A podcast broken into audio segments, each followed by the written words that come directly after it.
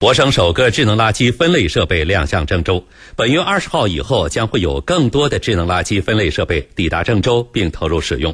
记者来到郑州市纬一路十二号院，一进大门就有七个鲜艳的大盒子映入眼帘。这七个盒子其实就是智能垃圾分类箱，其中废弃物垃圾分类箱有两个，绿色箱内可投放餐余垃圾，橙色箱内可投放其他垃圾。分类回收垃圾箱整体呈蓝色，有四个箱体，分别用于回收纸张、塑料、金属和玻璃等四类可再生垃圾。单独的红色箱子是有害垃圾分类箱，用于投放废旧电池等对环境有污染的垃圾，以及对人体健康有害的重金属、有毒物质。虽然分类看起来很麻烦，但使用起来很简单，只要免费申请一张实名注册的二维码智能卡，将智能卡上二维码对准垃圾箱扫描口，卡面对应的箱门打开即可投放垃圾，大约七秒过后就会自动关上。居民张大爷说：“垃圾分类很好啊，这个很有必要。”这一个是环保，再一个是废物利用。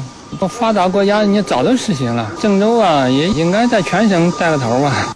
可回收垃圾投放就更简单了，居民只需用智能卡对回收箱进行扫描，按照操作品种的垃圾种类进行点击，打开箱门投放物品即可。投放后还可以获得相应积分。设备负责人龙自辉介绍说。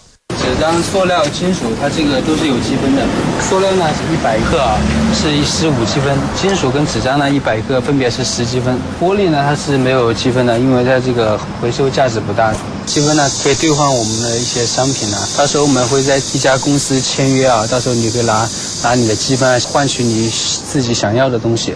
据了解，本月二十号以后，将会有更多的智能垃圾分类设备在郑州投入使用。预计年内，郑州安装有垃圾分类设备的小区总数将达到五十五个。